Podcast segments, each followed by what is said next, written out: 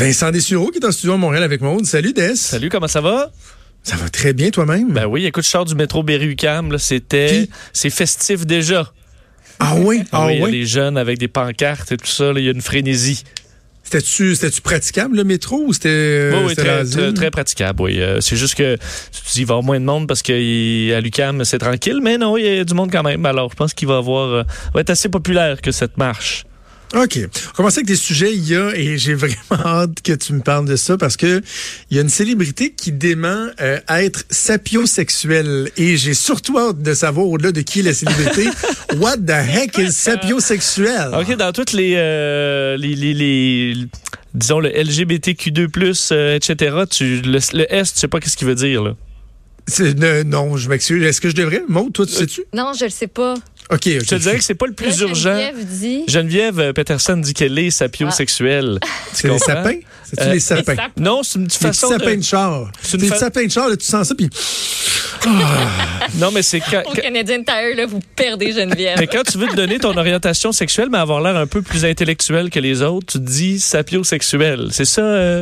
Hey, je m'excuse, Je- je, je- je m'introduis dans votre émission. C'est juste qu'il non, y, non, a- vas-y. il y a un article d'un magazine américain qui est sorti euh, l'année dernière pour dire que les sapiosexuels, c'était la nouvelle euh, tendance. Mais c'est quoi? C'est les filles qui trippent sur les cerveaux. Et il y a Oh! des garçons aussi, euh, c'est être attiré sexuellement par les gens intelligents.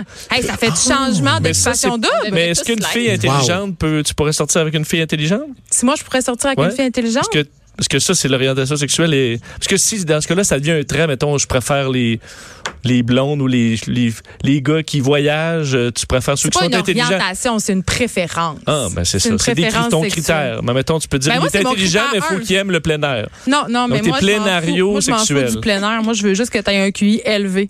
OK. Hey, Pour non, mais vrai, c'est hot. Puis pour vrai, pour avoir un gars qui a un QI élevé, je serais prête à sacrifier, ou une fille par ailleurs, je pourrais sacrifier de la beauté physique pas mal. Genre, moi, ça me turn on vraiment, là, des... des L'intelligence, ah on oui. se demande, tu sais, on est tout le temps en train de se demander, mettons, euh, pourquoi, euh, euh, mettons, euh, Camus pognait autant, pourquoi Jean-Paul Sartre pognait autant, pourquoi Dali, Serge Gainsbourg, tous les grands artistes, les grands intellectuels. Mais c'est à cause de ça, c'est parce qu'il y a des filles puis des gars que ça fait triper vraiment intensément, là. Mais, est-ce que ton sapiosexualisme s'exprime plus avec des gens intelligents qui paraissent bien ou, tu sais, même le petit côté nerdy, là, tout ça, tu fais comme genre, oh, Hey, moi, I love gays. I love nerd. Là. Moi, au secondaire, là, j'étais j'étais la fille qui tripait sur le gars avec les fonds de bouteille qui avait 98 en sciences. Là. No ouais, joke. Puis je le sais que ça va pas super bien avec mon casting, mais je vous le jure Mais- que c'est vrai. Mais est-ce qu'un Ouais. vrai sapiosexuel, c'est quelqu'un qui est au-delà de, de- du, du genre, va juste aller avec le- le- l'esprit et l'intelligence? Moi, c'est comme ça que je l'interprétais. Si t'as Mais je pense que non. Là. Ah, Je ça pense peut que- être autant un gars fille, complètement, mais qu'il y a des critères, euh, tu préfères les gars intelligents. Ben, ou les filles. Moi, moi, je me définis pas vraiment. Fait que je, je m'en fous, mais, mais je pense pas que ça soit une orientation sexuelle. Je pense juste une préférence comme une personne va dire, ben, moi, ce qui me fait triper, c'est un joueur de hockey. Tu sais, ça, ça existe aussi. mais sapiosexuel, c'est ça. C'est, c'est ce que, c'est ton critère, euh, un. Ben, peut-être Ben pas oui. un, mais en tout cas, quelque chose qui prend une grande importance. Moi, c'est, c'est vraiment, là, ça me que- turn on dans mes bobettes, là. C'est pour vrai. Je viens pas de dire ça pour vrai. C'est épouvantable. C'est- Mais si le gars, il est cave, là, c'est un, c'est un méchant turn-off. Ouais. Non, mais, euh, ouais, mais, mais pas tu juste tu cave, sors juste. une affaire que tu dis, ben, voyons donc? Ouais, faut que Soit tu sois vite sur tes patins. Tu savais pas ça, mettons, ou, ben, c'est quoi ta réflexion de marde? C'est- Mais c'est quoi? Moi autant je, je, je suis attiré par l'intelligence ok? Euh, ma blonde est, est une brain incroyable Ta là. blonde est médecin, là, c'est sûr, là. C'est ça, puis tu sais, elle était comme en douance et tout, mais au- Bon. autant ça m'attire, je dirais que ce qui est encore plus fort, c'est à quel point ça va me, me répulser l'idiotie. C'est un peu ce que, comme tu viens de dire, Maud, là, tu sais, Ouais. quelqu'un qui se fait comme genre, hein, voyons. c'est- Tu sais, c'est bien con, ça. tu Tu vois, ça, ça me, ça, ça me repousse encore plus, je pense. Ouais. Je... C'est dit, mais est-ce qu'on est, selon toi, euh, Jonathan, dans les préférences, là, ou dans, il faut trouver un terme à tout ça? Mais le terme, c'est sapiosexuel. Oui, je Moi, je sais, mais parce que que là, ça, c'est un terme pour un critère, parce qu'il y en a plein qui en ont d'autres, là. Tu gentil, critère. moi, je suis gentil au sexuel, là. Ça me prend quelqu'un de gentil, là.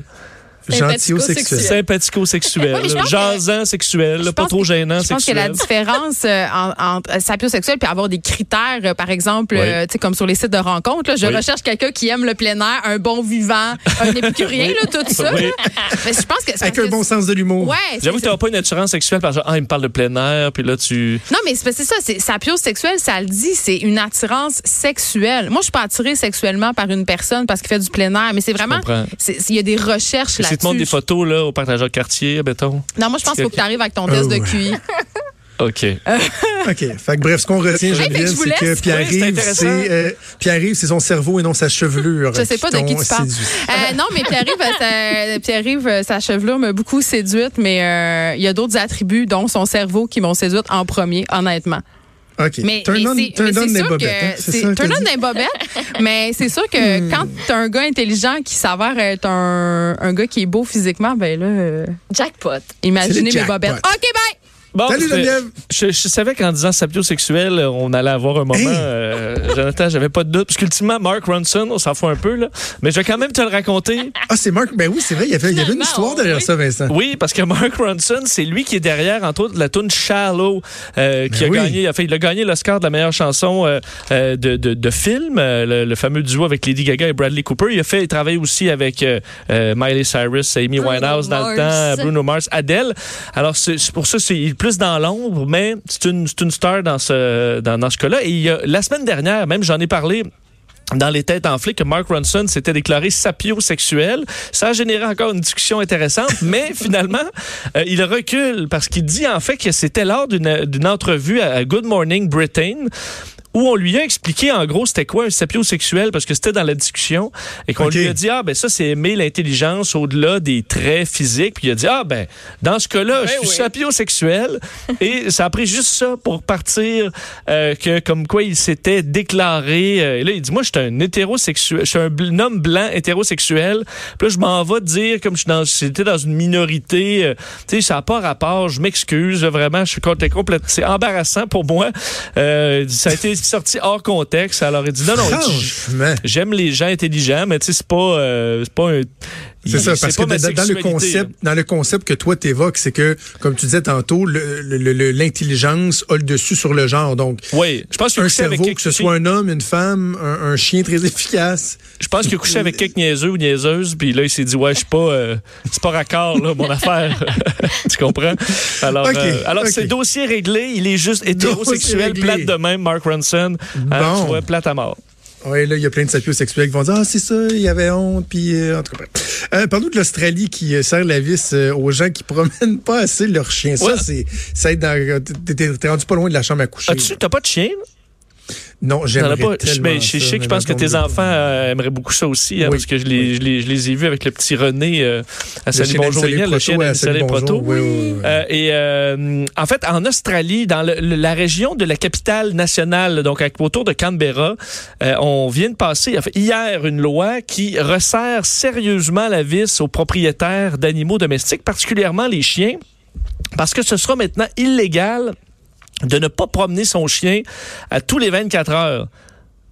Et si tu ne le fais pas, tu t'exposes à une amende de 3500 dollars. Alors, ils niaisent pas avec la POC. Ils ont passé, en fait, la loi qui, euh, qui euh, reconnaît l'animal comme étant un être sensible et euh, qui aura donc une série de protections, en fait, sur le fait qu'il faut donner à la base un, un abri, de la nourriture, de l'eau et tout ça. Et aussi, si vous gardez votre chien à l'intérieur euh, dans un confinement, là, de ceux qui laissent dans des cages et tout ça, euh, pendant plus de 24 heures, ben, vous êtes obligé de le laisser libre deux heures. Sinon, vous pouvez faire face à des accusations de maltraitance. C'est bien compliqué. C'est qui qui va regarder ça? Ben c'est Qui ça le, va pro- appliquer ça, Ben, c'est le ça. problème c'est que c'est ça là, qui le policier qui passe là puis il, il te voit pas en train de passer ton en train de promener ton chien, il, Il repasse 24 heures plus tard puis il se dit, dit ah, hey, t'es hey, encore non. pas là. Effectivement, je pense que c'est une loi qui veut donner euh, le ton là, mais ce sera très très dur à faire à moins que les voisins Ben, dénoncent. Parce que Mais- c'est- c'est difficilement prouvable. Parce que si, mettons, tu vois la personne, puis là, tu dis, hey, il me semble que toi, t'as pas promené ton chien depuis 24 heures, puis il dit, oui, je l'ai promené, le chien, il fera pas comme. En voulant dire, c'est pas- il va bullshit, faire, c'est pas vrai. il va faire oui ou non. Il pourra pas te stouler, là. Ça arrive non, c'est ça. Surtout qu'on dit, même si euh, euh, il est en laisse, mettons, autour d'un petit arbre, là, c'est ça compte pas comme étant euh, de la liberté. Alors sûr, quelqu'un qui voit constamment un chien attaché, euh, qui fait rien d'autre de sa journée, ça peut être plus facile à voir, mais encore là, si tu vas le confronter, puis tu dis, ben là, tu m'as tout surveillé 24 heures, je suis allé le promener tantôt, ça devient difficile, mais au moins, c'est dans la loi maintenant, et euh, vous, ils vous auront à l'œil. Mais je pense Quand même deux réalités. là. Nous autres, ça a tout. En fait, c'est même pas encore fait. Ça prend tout pour qu'on ait une loi pour nous protéger contre les chiens dangereux.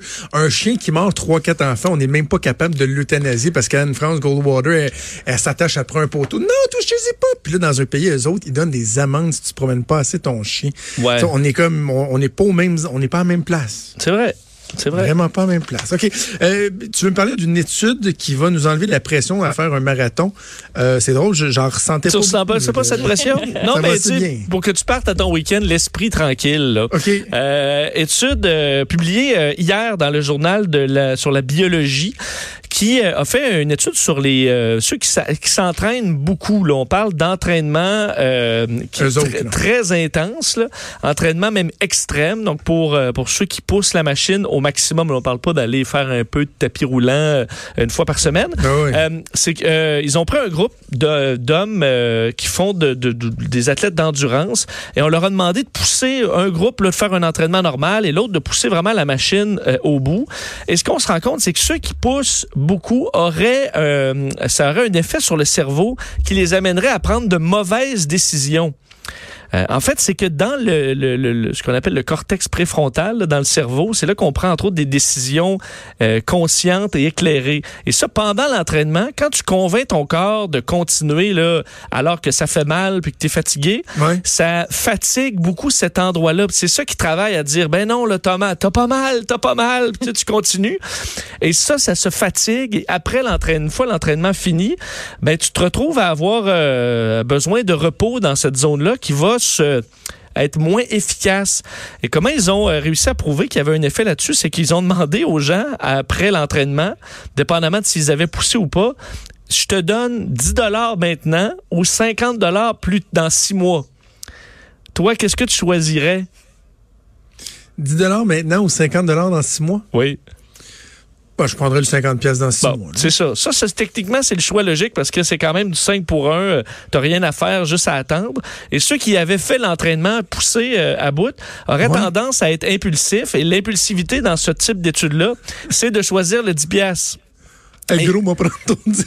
Le gros va prendre un 10 moment d'aller euh, chercher un shake.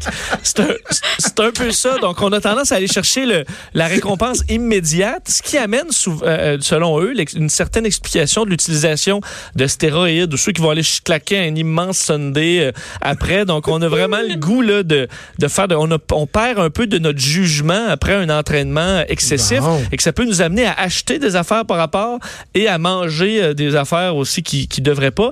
Et dans une étude sur le burn-out mental, Oui. quelqu'un qui est vraiment juste en burn-out, euh, ça fait exactement le même effet. On a fait le- la même étude. Dans ce cas-là, c'était choisi 5 dollars là ou 50 plus tard. Et euh, ceux qui étaient en burn-out mental euh, choisissaient aussi davantage le 5 dollars tout de suite. Alors ça montre vraiment que ça amène une fatigue mentale qui nous fait prendre de mauvaises décisions.